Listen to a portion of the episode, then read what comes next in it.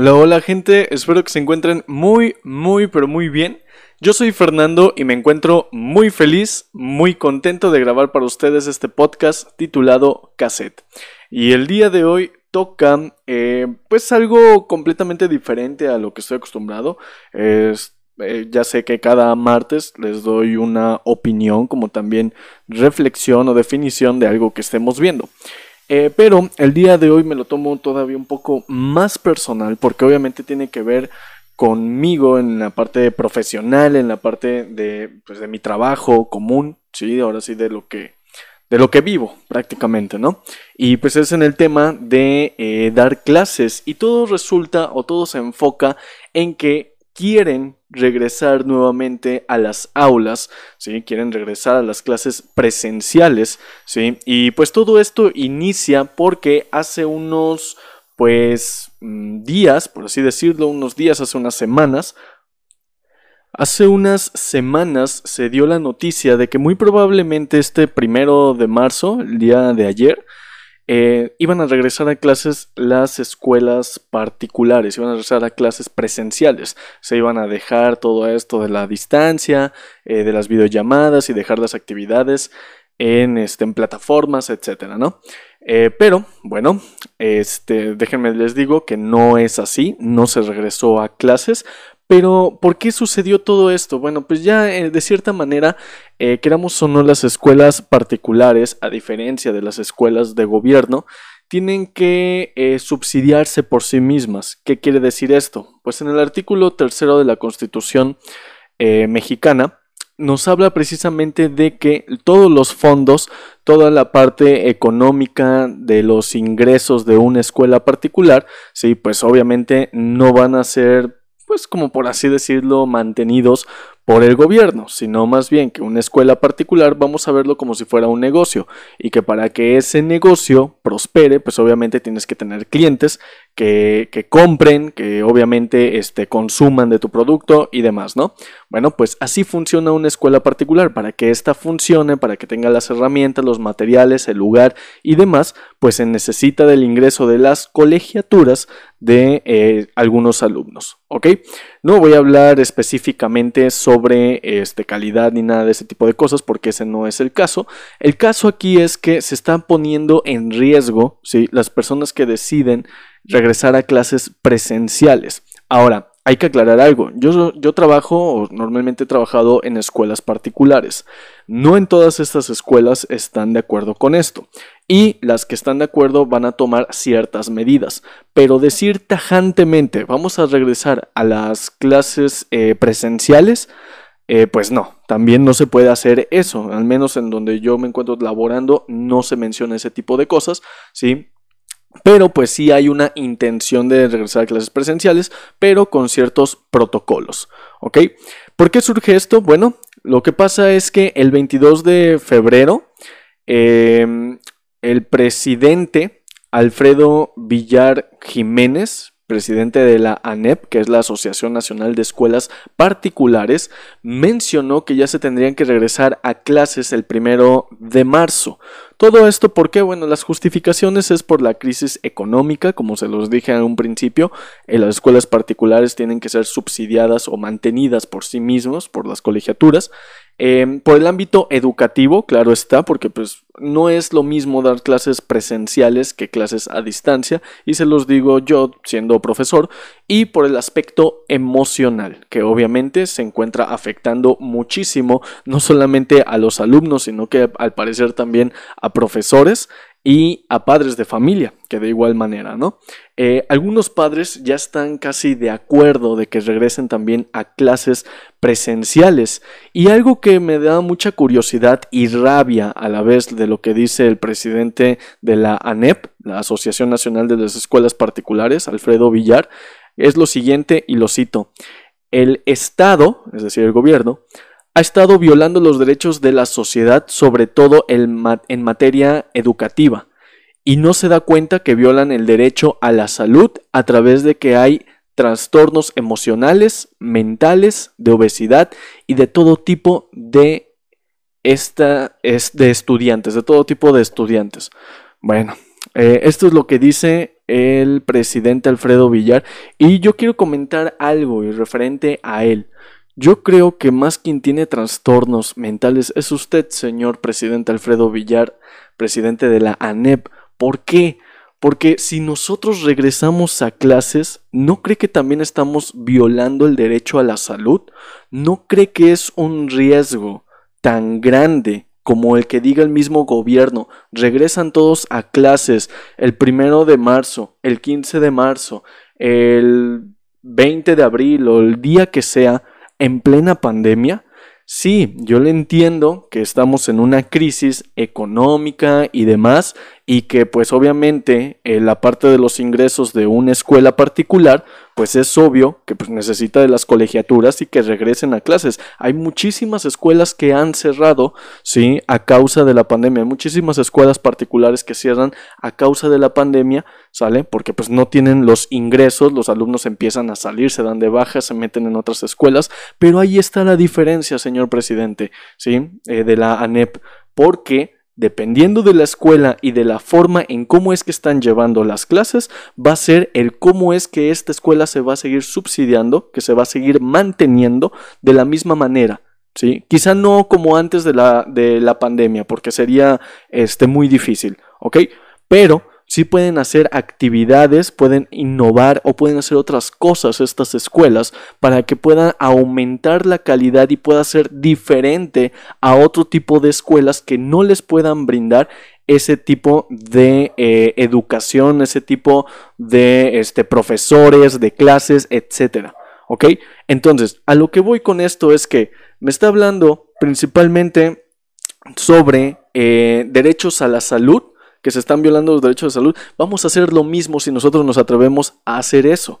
Afortunadamente, sí, pues obviamente esto no lo permitieron, la SEP no permitió esto, sí, ya estamos casi a un año de, este, de que pues, estamos a clases a distancia, pero la SEP no eh, permitió este tipo de cosas. Y bueno, les voy a leer rápidamente eh, una nota que salió el día de ayer, el lunes primero de marzo del 2021. Dice que por medio de un comunicado, la Secretaría de Educación Pública reconoce tanto a las escuelas particulares como a sus maestros, padres de familia y todos aquellos quienes integran sus comunidades escolares por proteger la salud de niñas, niños y adolescentes frente a la pandemia por COVID-19, por lo que reitera la cancelación del regreso a clases en este sector de la comunidad estudiantil del país. ¿Ok? ¿Qué significa esto? Que obviamente, por lo mismo que se estaba justificando regresar a clases que por el derecho de la salud, por el derecho de los a los niños, por una educación y demás, principalmente por el de salud, obviamente van a cancelar esas decisiones tan radicales así nada más. ¿Ok? No se puede hacer eso. ¿De acuerdo? Es, sería muy complicado. Y si se va a regresar a clases, ¿sí? En primera ya se tendrían que haber vacunado a los profesores como a los alumnos. ¿Ok? Que claro, ahorita las, las ideas las principales ideas es de que se vacune a profesores y ya querían que ya quieren que regresen a clases. Sí, pero ¿y los alumnos qué? O sea, también los alumnos tienen que vacunarse, ¿sale? Y ya no por el cuidado de los maestros, sino también por el mismo cuidado de los alumnos como tal, de los niñas, niños y adolescentes que están en las escuelas. ¿De acuerdo? O sea, no es nada, no es tan fácil decir regresamos a tal día ¿sí? Este, a clases sin ni siquiera haber recibido la vacunación. Ahora, si se va a regresar a clases, y creo que por ahí un, no sé en qué estado hay una escuela eh, particular que sí está dando clases, pero oye, están las instalaciones súper bien en cuanto a todas las medidas de seguridad de salud y no están siendo obligados también los alumnos a regresar a clases, sino es que los padres estén de acuerdo a que regresen. Tienen sus túneles de, de este, para para descontaminar, pues. Si no recuerdo ahorita el nombre. Este, tienen esos túneles, los niños van muy bien cubiertos, tienen eh, los termómetros estos eléctricos y demás, pero muy buenos, no son los típicos que te ponen el supermercado que quién sabe si, si sirva en realidad, que yo creo que sí, porque son caros. Este, y también tienen medidas de limpieza y demás. Si las escuelas particulares, incluso las de gobierno, van a hacer todo eso y no haber vacunado a, todo el personal eh, de la escuela como también a los alumnos, pues entonces pues, que regresen a clases, pero con esas medidas de precaución. Aplaudo a esa escuela que lamentablemente no me acuerdo ahorita cuál es el nombre, pero eh, he visto en las noticias que están muy bien equipados, muy bien administrados y sobre todo eh, pues esta relación tan tan buena que tienen los alumnos, profesores y administrativos y los padres de familia, porque pues también los padres están muy bien involucrados. Y señor padre de familia, si usted ya no aguanta ahí a su hijo y demás, ¿sí? Pues lástima, manténganlo, téngalo ahí, eh, entreténganlo como usted pueda, porque pues, es su hijo, ¿sí? Así para empezar es su hijo y modos, pues tiene que estar ahí con él, ¿sale? Ahora imagínese, ese es uno, dos, tres que probablemente tiene. Imagínese 20 o 25, 30 en algunos casos muy grandes de las escuelas, un maestro o una maestra que tiene que ahí cuidarlos, entretenerlos, enseñarles y demás. Entonces hay que también empezar a valorar muchísimo a los profesores porque ese valor ya se perdió. Em, falta mucho para que obviamente llegue a este grado la vacunación. Les voy a poner un audio del señor presidente Andrés Manuel López Obrador y la estrategia y pues obviamente como dice aquí en palabras mayúsculas, perdón, en letras mayúsculas, que urge y claro que urge. Escuchen. Ahora, eh, poco a poco, se va a ir regresando a la normalidad y vamos a regresar a clases presenciales, porque se necesita, urge, que los niños ya vayan a la escuela a estar con sus compañeras, con sus compañeros, eh, esa socialización tan importante que se da en las escuelas del país. Para eso estamos vacunando. Empezamos, como aquí lo mencionó el gobernador, con trabajadores de la salud, los que están salvando vidas en hospitales COVID.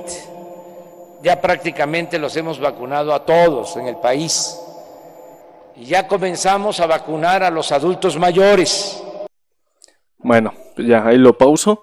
Em, prácticamente a todos no, faltan muchísimos. Y sí, presidente, señor presidente Andrés Manuel López Obrador, urge que ya se vacunen a los alumnos, a los profesores, si es que quiere que se regrese a clases. Eso es lo que en verdad urge.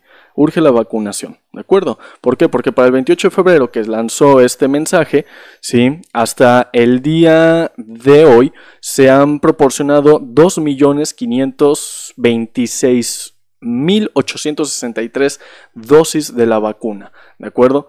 Y quiere que regresen a clases, bueno, pues primero le digo que para la educación básica existen 25.680.370 alumnos, ¿ok? Esto es, bueno, son datos del INEGI, pero son del 2019, tan actualizados a, ese, a esa fecha este, bueno, pues esa cantidad, ok, 25 millones, un poquito más de 25 millones, ya casi lo logra, señor. Eh, pero bueno, y no solamente a ellos, ¿sí? Porque también, em, según este, la encuesta nacional de ocupación y empleo, el ENOE, hay 1.197.778 profesores de educación básica, es decir, desde preescolar, primaria y secundaria y creo que hasta faltan algunos cuantos más, ¿ok? Pero solamente en educación básica es un poco más de un millón, ¿sale? Falta muchísimo para que eso pase, para que podamos ya regresar a clases presenciales. Si regresamos a clases presenciales, sean de gobierno o sean particulares, se tienen que tomar unas medidas muy, muy grandes. Y el mismo, este presidente de la ANEP, eh, que mencioné a un inicio y que le mandé por ahí un mensaje, Alfredo Villar Jiménez, que muy probablemente ni lo escucha, pero no me importa. Eh, bueno, pues quiere buscar y hablar con la nueva secretaria de Educación Pública, Delfina Gómez, ¿sí? Para, para ver si ya pueden regresar las escuelas particulares, pero claro, está un riesgo y al día de hoy ya dijeron que no, que todavía no es viable, ¿sí? Y todo fue porque, pues, el anterior secretario de Educación Pública, este Moctezuma, mis respetos por el señor serio y muy, muy ordenado en sus decisiones, pues no era tan flexible, lo menciona el presidente de la ANEP. Sí, pues es obvio, no va a tomar cualquier decisión si toma en riesgo la vida de muchas personas, tanto niños pequeños, niños, eh, personas de, de, este, menor edad, ¿sí? como también trabajadores de la educación. ¿Ok? Pero bueno, em, esto es lo que yo quería aclarar en este podcast. Espero que les haya gustado. Es muy informativo, eh, muy personal, como se los dije. Y pues quería mencionárselos para que también no nos hagamos una idea de que van a regresar pronto a clases, tanto por lo positivo como lo negativo. Positivo porque obviamente todavía hay riesgo al momento de regresar a clases presenciales, como negativo porque claro que sí ya hace falta, urge, como dice el presidente este Andrés Manuel, urge ya regresar a clases, sí urge, pero pues con todas las medidas y con obviamente eh, todas las precauciones. Y bien, pues nos despedimos de este podcast del día de hoy, martes 2 eh, de marzo iba a decir febrero 2 de marzo. Y recuerden, valoren a quien les rodea, cuídense mucho y disfruten la vida. Nos escucharemos en la próxima. Adiós.